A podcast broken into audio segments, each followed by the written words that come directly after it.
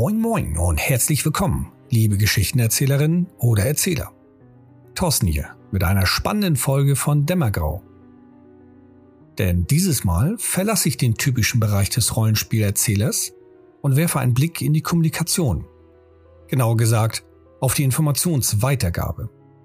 Ich wünsche dir damit viel Spaß.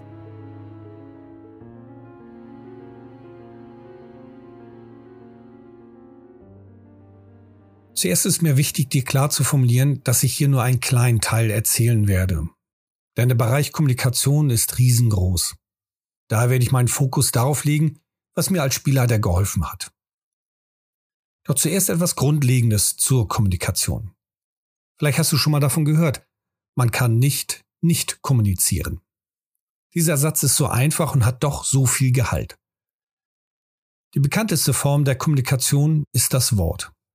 Interessant dabei ist, dass etwa 80 Prozent der Kommunikation in unserer Gesellschaft durch die Körpersprache erfolgt. Ein Beispiel. Du fragst dein Gegenüber nach der Uhrzeit. Dieser blickt kurz auf seine Armbanduhr und geht dann wortlos an dir vorbei.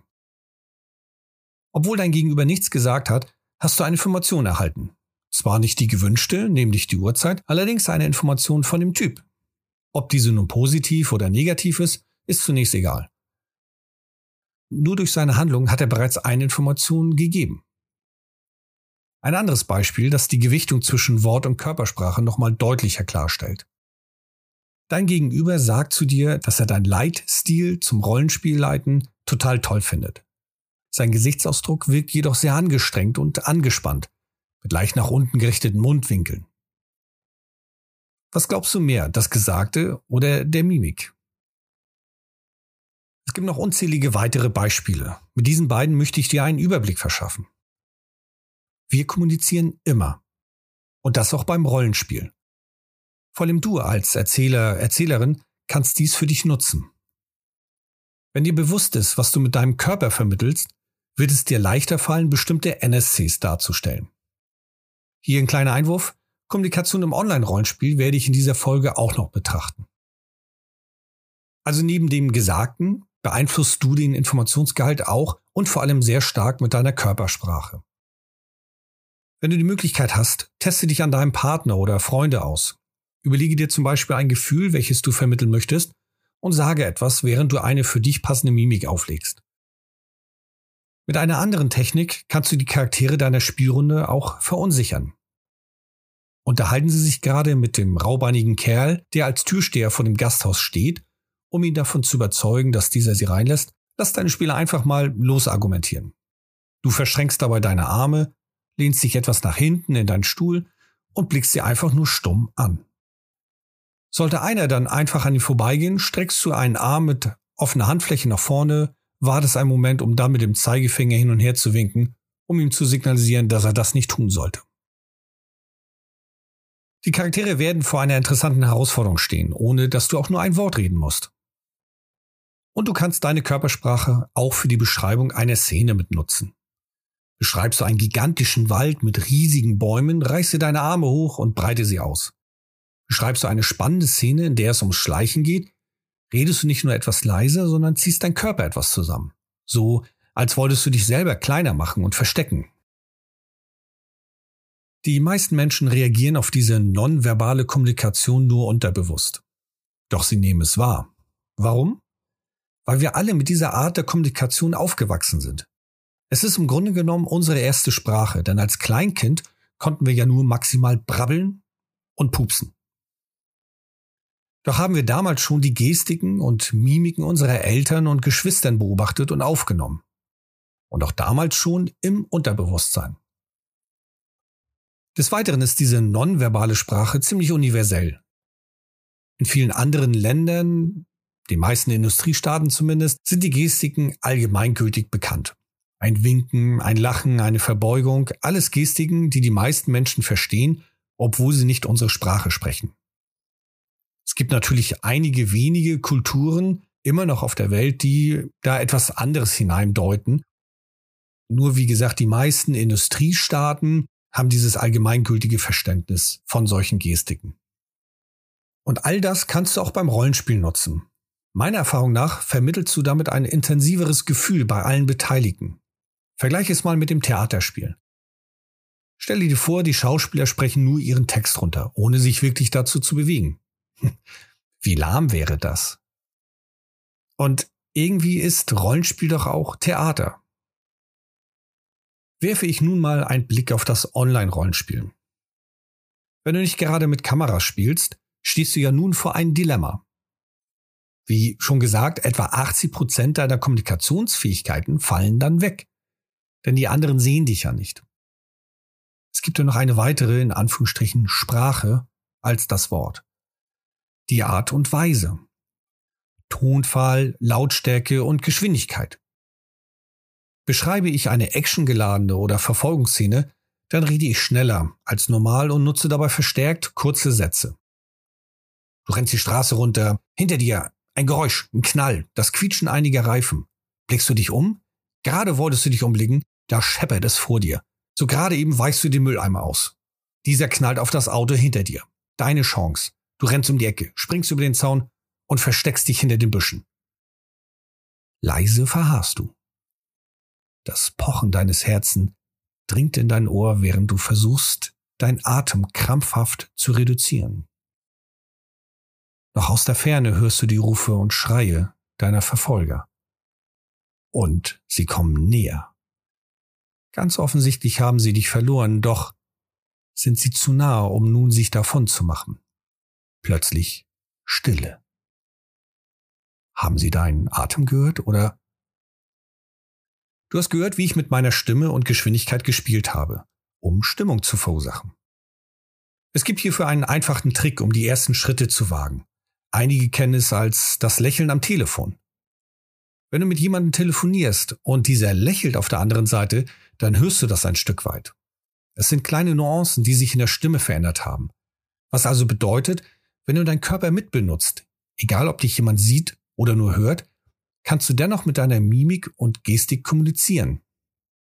Denn durch deine Veränderung, gerade im Gesicht, verändern sich die Mundwinkel deines Mundes, andere Muskeln werden bewegt und dadurch kannst du auch in deiner Stimme etwas hineinlegen oder unbewusst etwas hineinlegen, was dein Gegenüber wieder interpretieren kann, unbewusst oder bewusst. Und das kannst du auch eben im Online-Rollenspiel machen. Ziehst du dich zusammen und sprichst leise, blickst dich vielleicht sogar ein paar Mal um, können die Spielerinnen und Spieler das irgendwie wahrnehmen. Nun führe ich dich in ein System ein, welches in der Übermittlung von Informationen sehr nützlich ist. Ja, meiner Meinung nach sogar essentiell. Das innere Repräsentationssystem. Vorab hier nochmal der Hinweis, es ist nur möglich, hier oberflächlich anzukratzen. Es gibt zig Lehrgänge und Schulungen über solche Themen und nicht ohne Grund sind sie auf eine längere Zeit ausgelegt, als um einen Podcast damit zu füllen. Denn da steckt viel dahinter, die nicht innerhalb von wenigen Minuten dargestellt werden kann. Möchtest du mehr darüber erfahren und willst jetzt nicht eins dieser recht kostenintensiven Lehrgänge besuchen, empfehle ich dir auf meine Patreon-Seite zu schauen. Mit meinem Mentoring, was ich anbiete, kann ich individuell genau für dich solche Techniken darstellen und dir solche Techniken beibringen. Mit den Informationen, die ich dir jetzt erzähle, kannst du allerdings schon einiges erreichen und mit ein wenig Recherche und Übung auch einen guten Vorteil für das Leiten deiner Runden gewinnen. Und by the way, dies kannst du auch im privaten und beruflichen Leben mitnutzen. Was ist nun mit dem inneren Repräsentationssystem gemeint? Es gibt in unserer Gesellschaft fünf von bestimmten Typ Mensch, wie diese Informationen aufnehmen können beziehungsweise wie dieser Mensch Informationen weitergibt. Zwei davon sind sehr selten, auf diese wirst du vielleicht nur einmal in deinem Leben treffen, wenn überhaupt. Daher fokussiere ich mich auf die drei gängigsten Typen. Das ist einmal der visuelle Typ, dann der auditive Typ und zu guter Letzt der kinästhetische Typ. Jeder von uns hat häufig zwei dieser Typen in sich. Eine Art sehr stark vertreten, die andere eher weniger. Doch es kann auch sein, dass ein Mensch alle drei besitzt oder eben nur ein. Das kann im Laufe von einigen Tagen oder Wochen sich ändern, auch von Stunden. Das ist recht unterschiedlich. Deswegen macht es das nicht ganz einfach. Nur wenn es dir irgendwann später gelingt, auf die Zeichen zu achten und das verinnerlich hast, dann kannst du dich entsprechend schnell auch darauf einstellen. In der Regel ist es allerdings so, dass eine dieser Typen sehr stark vertreten ist bei jedem Menschen und wenn du den erkannt hast, dann kannst du dich auf den einstellen und hast im Grunde genommen sehr viele Vorzüge dadurch. Diese Kategorisierung hilft dir auch zu verstehen, wie derjenige Informationen aufnimmt. Wie genau? Dazu beschreibe ich diese drei Typen. Ein visueller Typ versteht eher die Bildsprache. Du sagst ihm zwar was, er nimmt es auch an sich auf, wie jeder andere Mensch auch, der hören kann, nur den Informationsgehalt selber bekommst du stärker vermittelt, wenn du eine sogenannte Bildsprache nutzt. Der auditive Typ nimmt Informationen über Klänge auf und achtet auch sehr stark auf diese. Er geht also auch sehr ins Detail. Und der Kinesthet ist der emotionalere Typ, der eher Informationen durch Berühren und Tasten aufnimmt. Klingt jetzt erstmal alles komisch, ist es auch. Und du wirst überrascht sein, wie viele Kinestheten es tatsächlich gibt. Ich versuche dir nun grob zu erklären, wie diese unterschiedlichen Typen zu erkennen sind und damit wird auch deutlicher, wie dieser jeweilige Typ Informationen aufnimmt. Ein visueller Typ versteht Bilder. Schaut er sich eine Zeichnung mit Notizen an, wird er sehr wahrscheinlich am ehesten die Informationen aufnehmen. Das bedeutet, dieser Typ Mensch wünscht sich Schematas, Skizzen, aus denen er die Informationen schnell verarbeiten kann. Keine langen Texte und vor allem auch keine bis ins kleinste Detail erörterte Fakten. Häufig verwenden diese Menschen ihre Arme und ihren Körper, wenn sie reden. Sie malen die Bilder in die Luft mit ihren Fingern, mit ihren Händen. Sie versuchen mit ihrem Körper eben das darzustellen. Die Kopfhaltung ist oft leicht erhoben. Gar nicht um überheblich zu wirken, sondern um den Überblick zu behalten und sehr wahrscheinlich redet dieser Mensch recht schnell. Der auditive Typ hingegen ist sehr genau. Dieser achtet auf Geräusche und Klänge. Dieser Mensch kommt mit Detailgenauigkeit daher und achtet auf Logik mit vielen Einzelheiten. Oberflächlichkeiten langweilen ihn. Du erkennst diese Typen häufig daran, dass sie sehr melodisch und rhythmisch sprechen. Ihre Gestik ist minimalistisch, doch punktuell genau. Häufig ist auch die typische Denkerpose mit drinne, also die Kinnberührung, oder sie tippen sich mit dem Finger auf den Mund und die Kopfhaltung ist häufig leicht neigend, gerne auch im Wechselspielen. Sie wollen Fakten und Details. Und dann gibt es da noch den Kinesthet. Bevor ich mir diesen vorknöpfe, na, für welchen der beiden vorherigen hast du dich bereits jetzt entschieden? Ich vermute, du hast bestimmt überlegt, wer eher zu dir passt. Na, mal schauen, wie dieser hier dir zusagt. Der Kinesthet ist ein sehr emotionaler Typ. Dieser Mensch braucht Gewissheit und Sicherheit und versucht aus dem Bauch heraus zu entscheiden was bei dieser Konstellation leider zu oft daneben geht. Diese Menschen nutzen häufig die Bauchatmung und die Stimme ist eher tief und atmend. Dabei reden sie eher langsamer. Die Körperhaltung ist in sich gehalten und der Kopf häufig herunterhängt. Der Mensch möchte Garantien haben. Nun, in welchem Typ siehst du dich? Wahrscheinlich ein bisschen von dem einen oder dem anderen oder sogar von allen dreien? Es ist nichts Ungewöhnliches, wenn nur ein Typ ausgeprägt ist oder mehrere stark vertreten sind. Wichtig für mich als Rollenspieler ist es, dieses Wissen zu nutzen, um meine Spielerrunde die Informationen auf dem besten Wege zu vermitteln, wie ich kann. Unglücklicherweise ist es für mich am schwersten, wenn jemand sehr häufig in diesen Typen wechselt. Klar, nachvollziehbar. Und außerdem ist es sehr schwer, wenn du die Zeichen nicht verinnerlicht hast und dich ständig darauf konzentrierst, welcher Typ nun zu welchem Spieler passt. Dadurch könntest du selber den Spielspaß verlieren, weil du dich ständig darauf konzentrierst und fokussierst. Und da gebe ich dir auch recht. Das ist am Anfang echt schwer, weil es teilweise nur kleine Nuancen sind. Ein Kinesthet kann sehr genau und detailreich sich erklären, will jedoch nur die emotionale Gewissheit, dass alles gut wird. Lass dich davon nicht abschrecken. Versuche es zu nutzen, versuche es zu übernehmen oder einfach erstmal nur darauf zu achten. Mit der Zeit und Übung, wie bei allen anderen Dingen, wirst du irgendwann das auch leichter umgesetzt bekommen. Ich gehe nun darauf ein, wie du diesen Typen Informationen am besten mitgibst. Und das an einem einfachen Beispiel. Ich werde von einem Touristen nach dem Weg zu einem Hotel gefragt. Bei einem visuellen Typ beschreibe ich ihm den Weg anhand der Gebäude und auffälligen Objekte. Hier ein rotes Haus, dort an der großen Kreuzung links vorbei. Halten Sie sich rechts von dem bunten Hochhaus und folgen Sie einfach der Ladenstraße mit den leuchtenden Schildern. Dem auditiven Typ beschreibe ich den Weg exakter. Sie gehen zunächst diese Straße runter und biegen an der zweiten Kreuzung links ab. Dort folgen Sie der langen Straße und kommen schließlich an Ihr Ziel an. Bei einem kinesthetischen Typ muss ich mich etwas mehr bemühen. Ach, der Weg zum Hotel ist ganz einfach. Da finden Sie fast von alleine dorthin. Zunächst folgen Sie dieser Straße in die Richtung. Dort überqueren Sie eine Kreuzung und erst bei der großen zweiten biegen Sie links ab. Nun sind Sie auch schon auf der Zielgeraden. Einfach der langen Straße folgen und Sie können das Hotel nicht verfehlen. Wenn du diese Art der Beschreibung verinnerlichen kannst, wirst du zu 98 Prozent aller deiner Spieler und Spielerinnen mit abholen können. Das Wissen über die IES-Typen helfen mir, Informationen am besten für die unterschiedlichen Menschen zu vermitteln.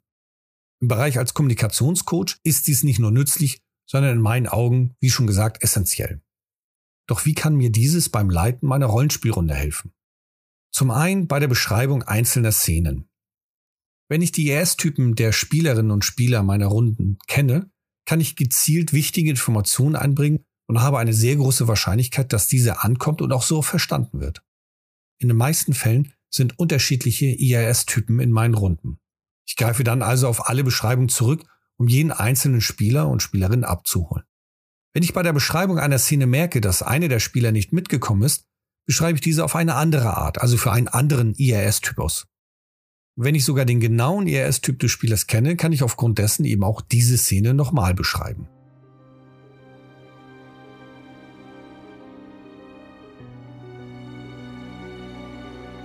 Herzlichen Dank fürs Zuhören.